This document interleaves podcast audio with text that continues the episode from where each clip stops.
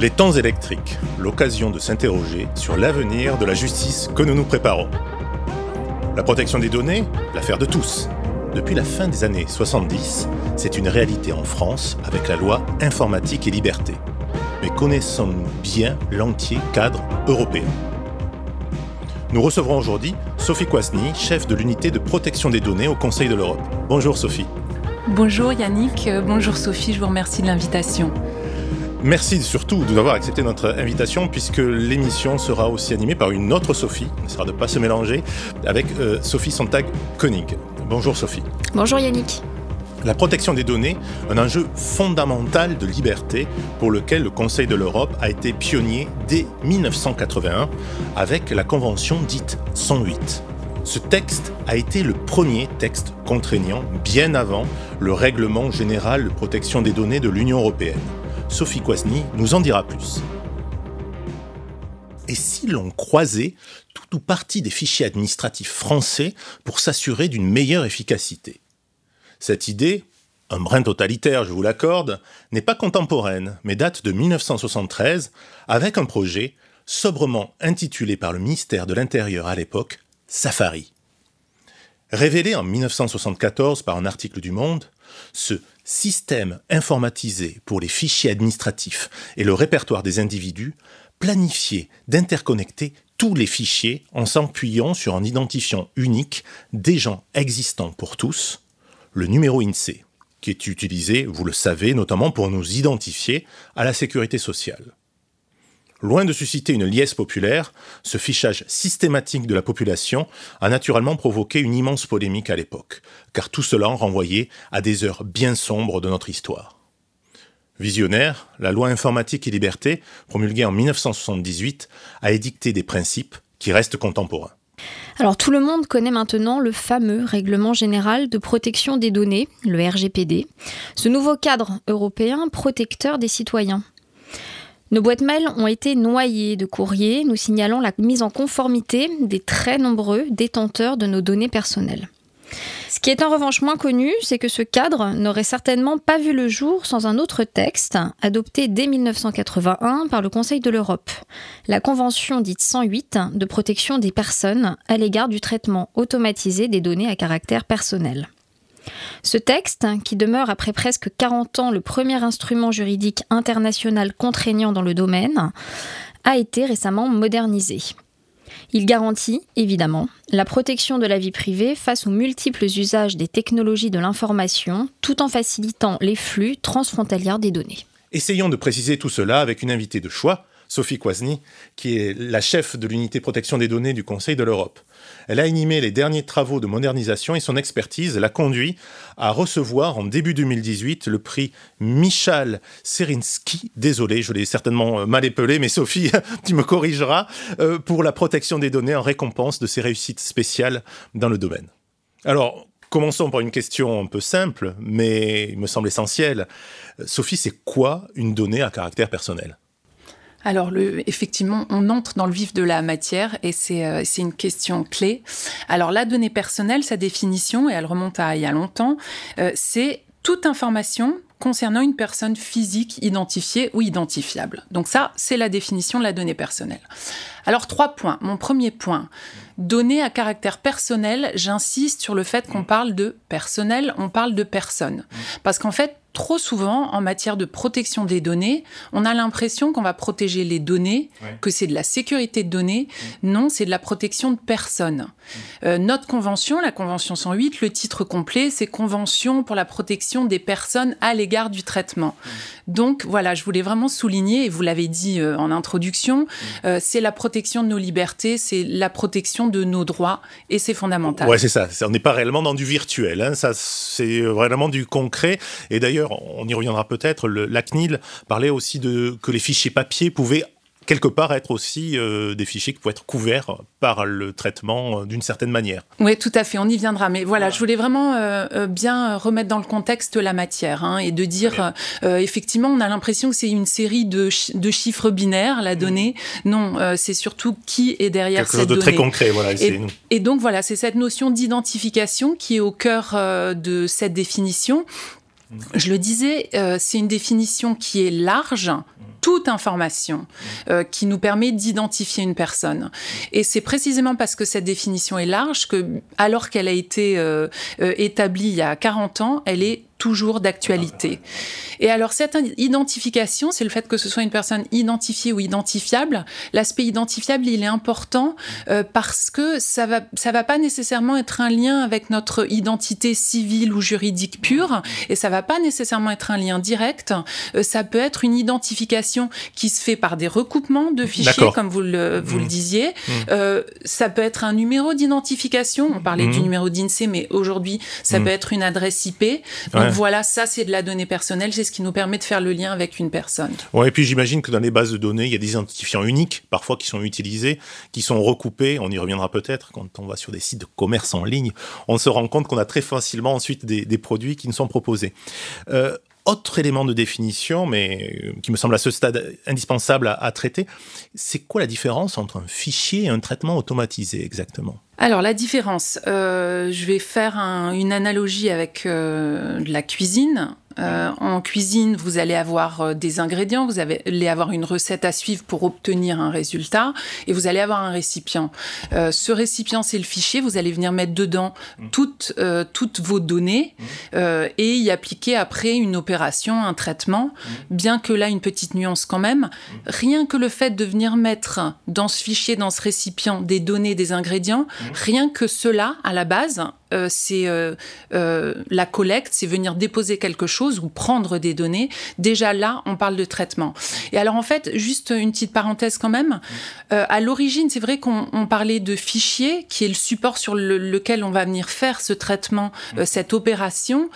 Aujourd'hui, et ça s'est ressorti assez clairement dans la modernisation de la convention, c'est plus un terme qu'on va qu'on va nécessairement utiliser. On va vraiment se concentrer sur la donnée, euh, l'opération qui est appliquée, le traitement. Ouais, ouais. En effet, c'est important, parce que c'est vrai que ces notions de, de, fichiers, on les connaissait, notamment avec la, loi informatique et liberté.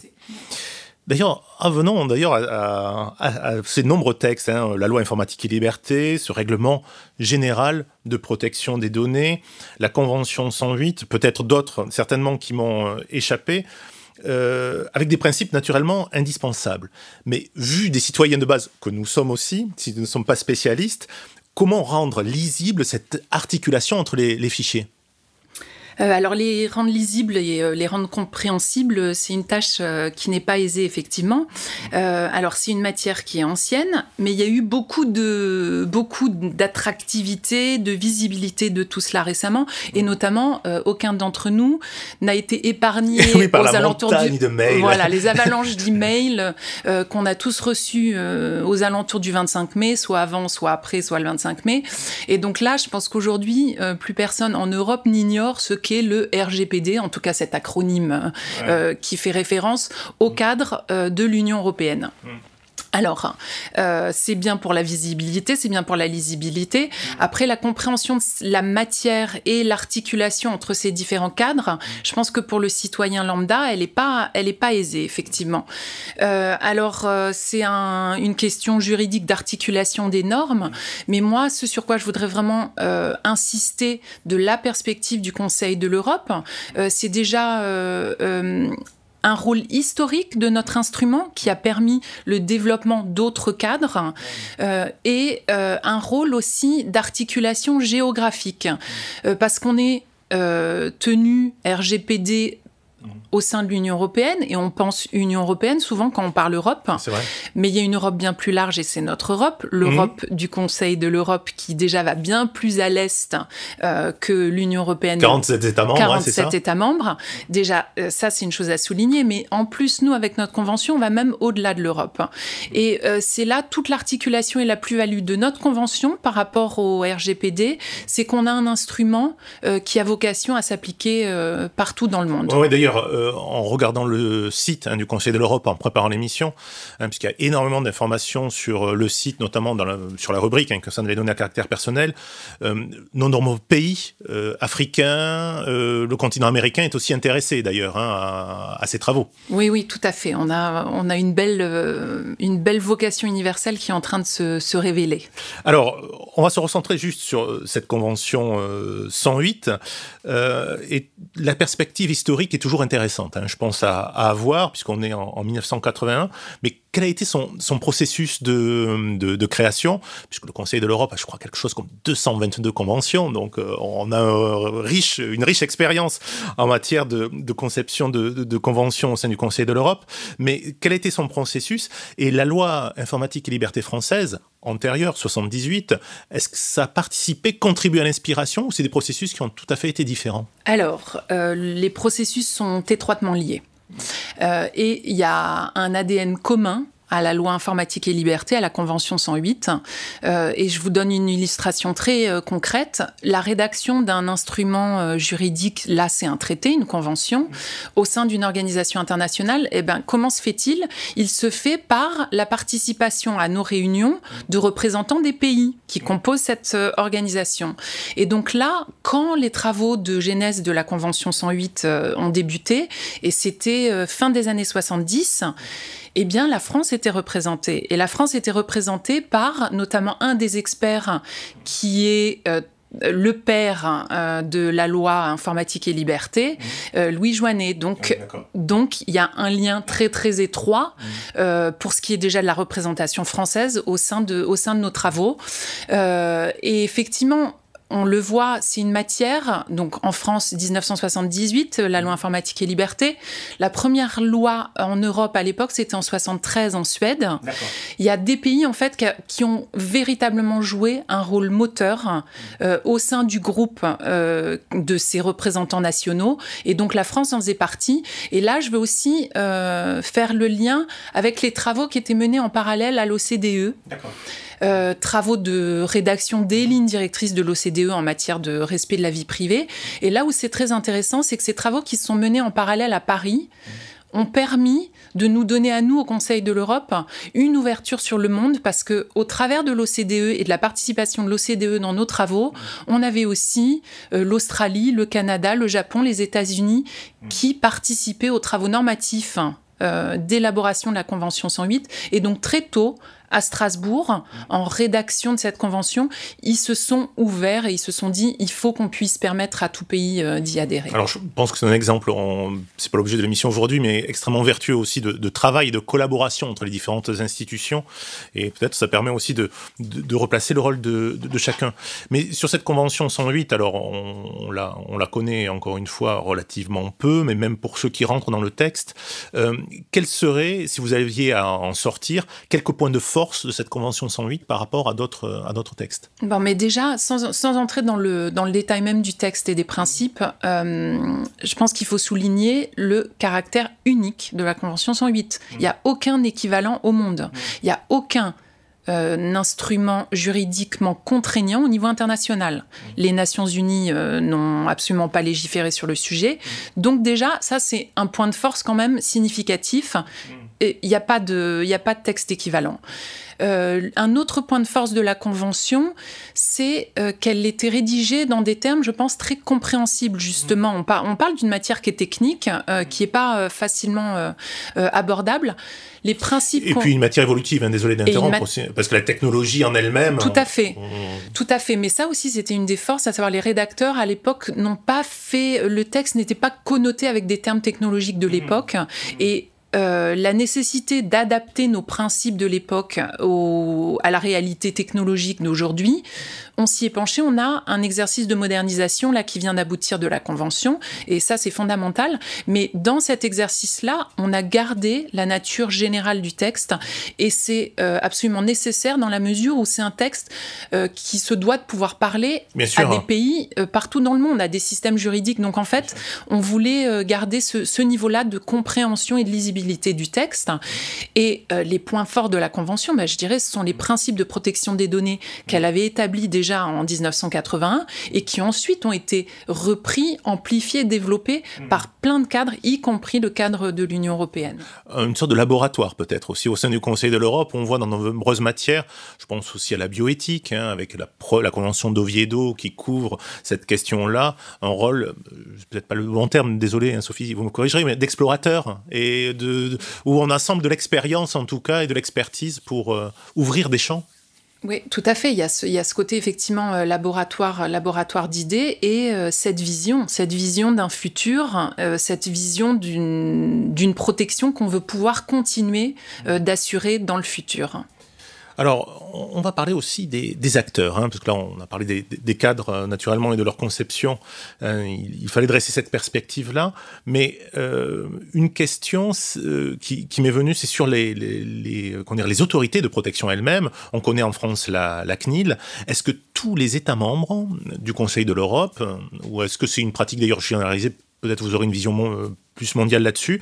Est-ce que vous avez des autorités indépendantes ou des autorités administratives de cette nature un peu partout en Europe? D'accord. Alors je vais même me situer un peu au-delà de l'Europe, mmh. puisque la Convention 108, on le disait, une convention ouverte, et vous parliez d'Afrique, vous parliez euh, d'Asie, d'Amérique latine. Mmh. Et là, je veux vraiment quand même le dire clairement, mmh. on a un, instrument aujourd'hui, une convention euh, à laquelle participent près de 70 pays. Ah oui, c'est considérable. Voilà, c'est considérable. Alors, euh, juste pour vous donner des chiffres, on a 53 pays qui sont liés par la Convention. Ça veut mmh. dire qu'ils sont engagés à la respecter. Ces 53 pays sont les 47 de notre organisation, plus euh, des pays d'Afrique et d'Amérique latine. Euh, sur cette masse de pays, et là quand je citais 70, c'est parce que j'associe aussi les observateurs hein, du comité. Donc on va très mmh. loin si on inclut mmh. les observateurs. Euh, bah, toutes, les, toutes les régions du monde sont représentées à nos travaux. Eh bien, sur ce groupe d'États, il n'y a vraiment en réalité qu'une minorité de ces pays qui n'a pas encore d'autorité de protection des données.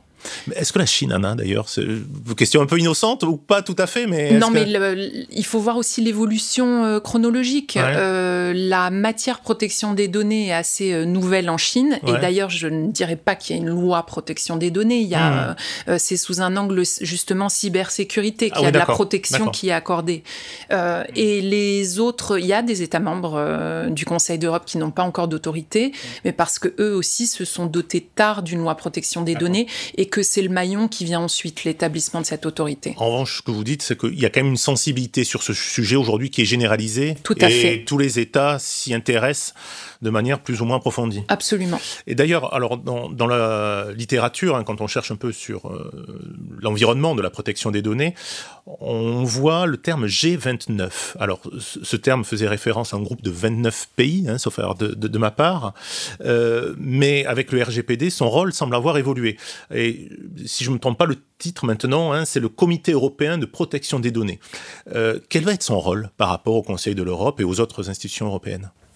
Alors, bah, le rôle qui était le rôle du G29 euh, et qui l'a été établi par euh, la directive de l'Union européenne de 95, à laquelle a succédé ce RGPD.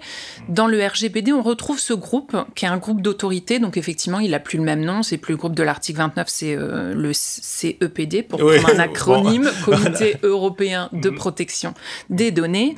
c'est un rôle en fait déjà, il faut souligner l'indépendance du groupe, ça c'est clé. D'accord. parce parce que ce groupe qui réunit donc toutes les autorités de protection des données des États membres de l'Union européenne mmh. euh, a un vrai pouvoir euh, pour veiller à l'uniformisation et à l'harmonisation des pratiques euh, au sein des États membres de l'Union européenne. Et il a même un pouvoir de sanction, de décision ah envers les autorités de chacun des pays. Mais donc la vocation première de ce groupe, mhm. c'est de veiller à une application uniforme du droit de l'Union européenne en matière de protection des données. Et c'est pas seulement euh, le RGPD, le règlement, c'est aussi la directive qui s'applique en matière euh, police et coopération judiciaire. C'est important de le souligner. Merci de de, me le rappeler. En effet, puisqu'en en matière pénale et d'infraction pénale et de gestion, il y a, une réglementation autonome. Une directive spécifique. Voilà, qui euh, permet naturellement de pouvoir euh, traiter et lutter contre certains phénomènes euh, criminels. Oui, oui, et donc vous, vous le disiez, quand on fait des recherches, c'est vrai qu'il y a G29 qui ressort tout de suite parce que ce groupe est vraiment très, très productif dans, dans l'édiction d'orientation générale. Il y a plein de documents de travail qui vraiment viennent éclairer en fait le droit à la protection des données au niveau de l'UE. Et euh, d'ailleurs, euh, juste une question un peu pratico-pratique, mais euh, je pense aussi qu'il y a son intérêt. Sur la Convention 108, même 108 plus maintenant, puisque je pense que c'est le, le, terme, hein, à, employer. Comment est-ce qu'on la fait vivre au quotidien euh, quand on est chef d'unité, euh, Sophie Kwasny, cette convention? Alors, bah, c'est c'est une multitude de tâches. C'est très varié. En fait, il y a la vie vraiment juridique et normative de l'instrument. Et là, vous parliez de 108 plus. Mmh. donc, effectivement, on a modernisé cet instrument et j'ai passé les sept dernières années de, de, ma vie professionnelle mmh. à travailler sur, sur cela, sur l'aspect vraiment normatif, et c'est important. Euh, on l'a fait vivre aussi, la Convention, de façon sectorielle, euh, par des textes qui sont adoptés par le comité, euh, qui traitent d'un sujet particulier, que ce soit traitement des données relatives à la santé, que ce soit big data, que ce soit bon, tous les mmh. sujets d'actualité. Mais il y a aussi une œuvre de promotion de cette convention de par le monde. Si je vous parle de 70 pays qui viennent à nos comités, ces 70 pays, il a fallu qu'ils entendent parler de la convention 108 et 108 il a fallu les convaincre de l'importance des travaux. Ça, c'est important. Et là, euh, de plus en plus, on travaille aussi à une vie de la convention, une vie très euh, pratique et concrète dans l'application, à savoir des programmes de coopération où on va dans les pays et on s'assure que les législations, les pratiques au niveau de l'autorité, par exemple, soient conformes euh, alors pour employer des termes euh, à, la mode, hein, on n'est pas que sur du top-down, et j'en vais arriver sur, euh, sur le terrain, parce que je pense que ces textes-là ne vivraient pas sans des acteurs de terrain, et je pense particulièrement aux Data Protection Officers, les DPO ou les délégués à la protection des données, que l'on trouve maintenant tant dans les secteurs publics que le secteur privé, et j'aimerais qu'on fasse un point sur leur rôle. est-ce qu'il est encadré, et est-ce qu'on se naît DPO Est-ce qu'on a une vocation de devenir DPO comme on veut devenir pompier ou astronaute ou pas?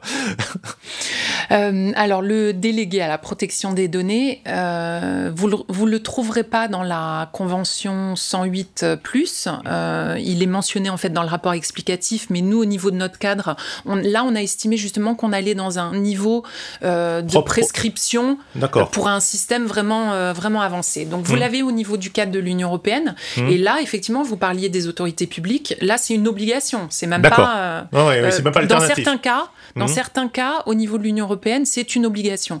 Si vous êtes un responsable de traitement, une entité qui traite euh, de la donnée sensible, mhm. vous allez devoir euh, avoir un DPO. Bon, c'est du traitement à grande échelle, mais en fait, ça devient un acteur vraiment clé du terrain.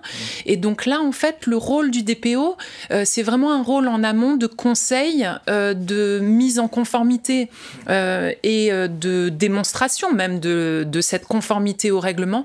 Donc c'est vraiment toute la, euh, toute la mise en œuvre d'une culture protection des données au sein de l'entité. Et euh, je pense que c'est fondamental aujourd'hui. Alors, bon, on, va essayer de ne pas être quand même désagréable vis-à-vis des textes qui ont été conçus par le Conseil de l'Europe et de l'encadrement européen, mais quand on voit l'affaire Cambridge Analytica, encore il n'y a pas très longtemps, une faille sur un réseau social, je pense Google ⁇ diverses malveillances, négligences qui arrivent régulièrement. On a des alertes sur nos, réseaux sociaux, on voit que les risques sont pas du tout potentiels, mais sont euh, avérés.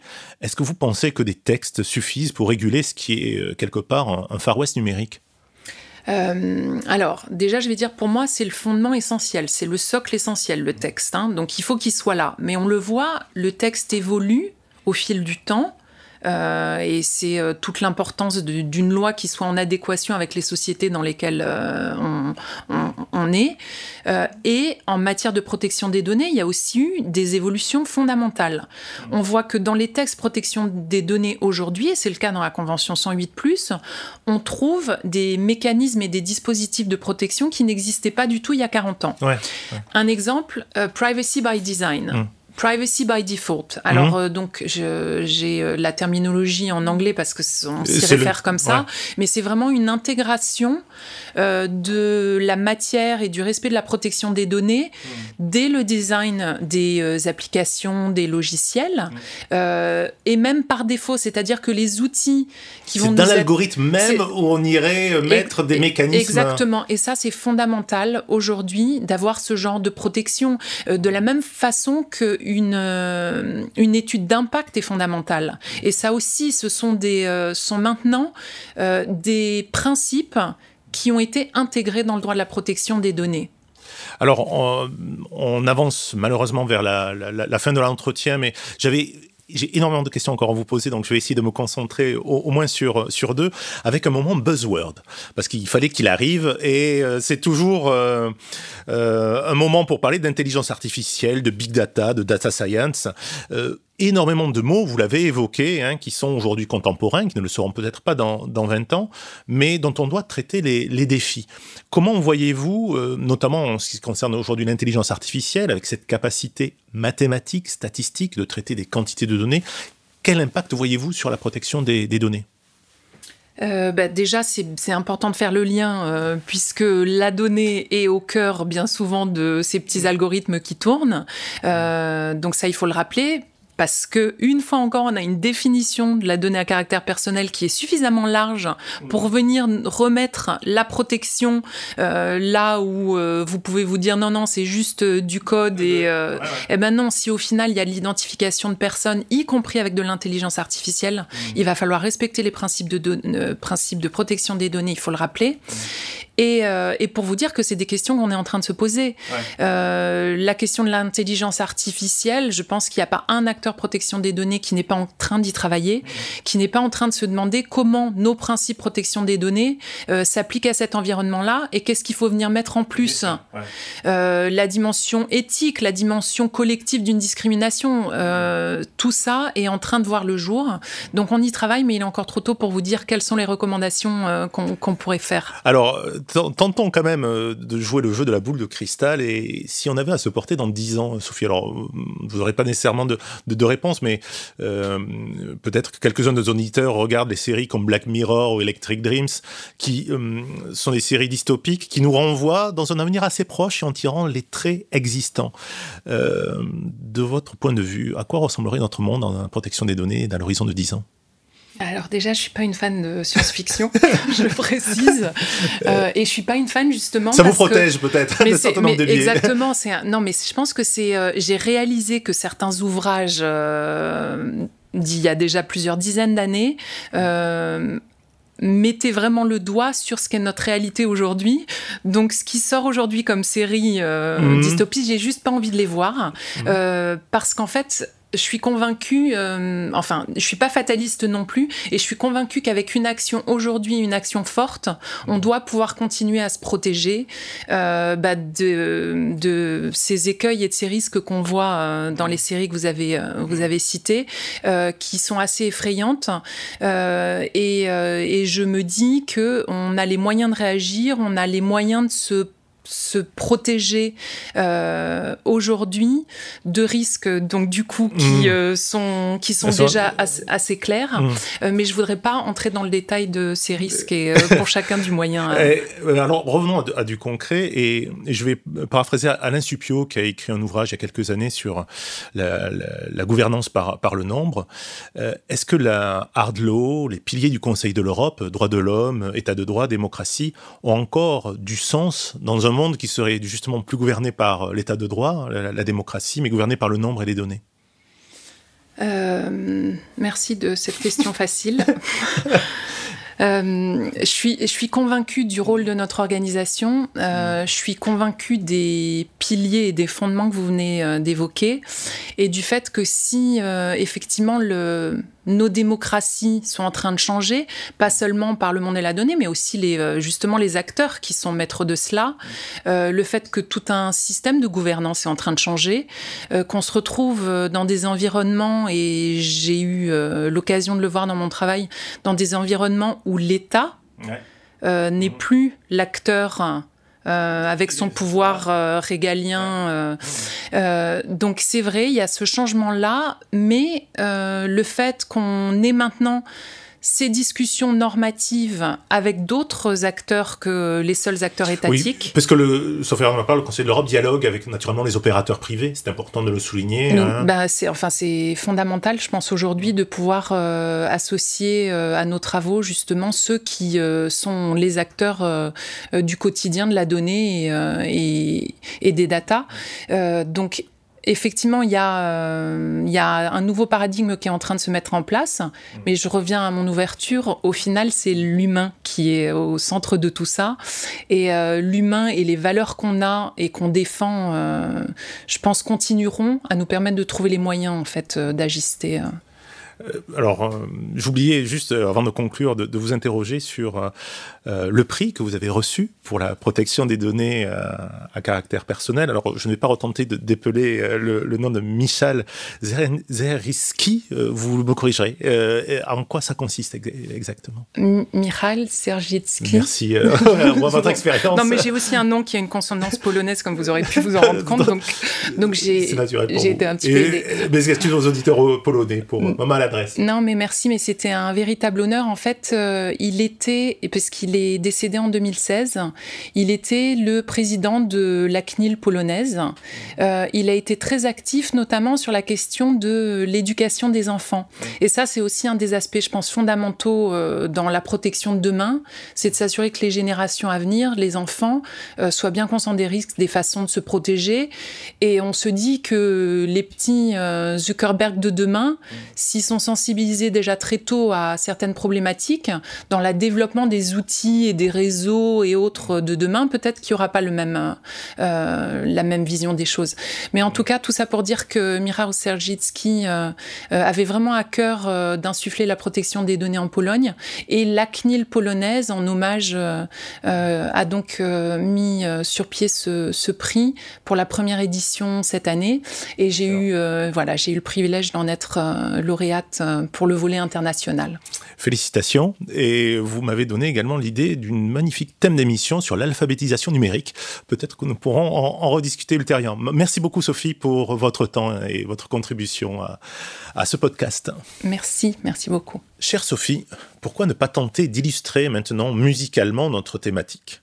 Alors, pour mémoire, nous nous retrouverons après cet intermède musical où je vous proposerai la maintenant traditionnelle twittosphère, hein, qui sont des extraits euh, de Twitter hein, d'intervenants, de, personnes qui sont du monde juridique, ainsi qu'une lecture proposée par Sophie Sontag-Koenig. Alors, je vous propose cette fois-ci un peu de légèreté. Cela fait jamais trop de, de mal avec ce titre du bien nommé Data, alias David Guillon, qui est extrait de son album Skywater, sorti en 2009.